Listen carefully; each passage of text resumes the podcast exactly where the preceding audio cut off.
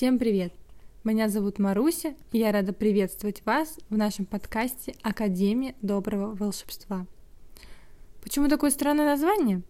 Этот подкаст – часть нашего одноименного онлайн-проекта для родителей. Все начиналось год назад, даже полтора, когда у меня родилась дочь. Так начинается история многих мам, я думаю. Вместе с рождением дочери я стала вязать игрушки, что тоже довольно банально. Самое интересное началось потом. Мне захотелось оживить своих героев, и я попросила свою подругу написать пару историй про зверят. Сказки она написала и прислала с пометкой «Терапевтические». «Какие?» «Терапевтические?» – удивилась я – что это за зверь? Я такого никогда не слышала, не читала.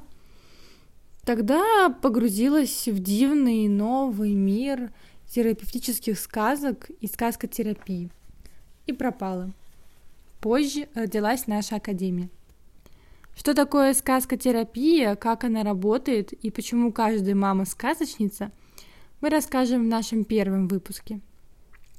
Мы — это я, Маруся, мама, педагог и филолог, Аня, практикующий детский психолог и сказкотерапевт, и Катя, настоящая мама-сказочница.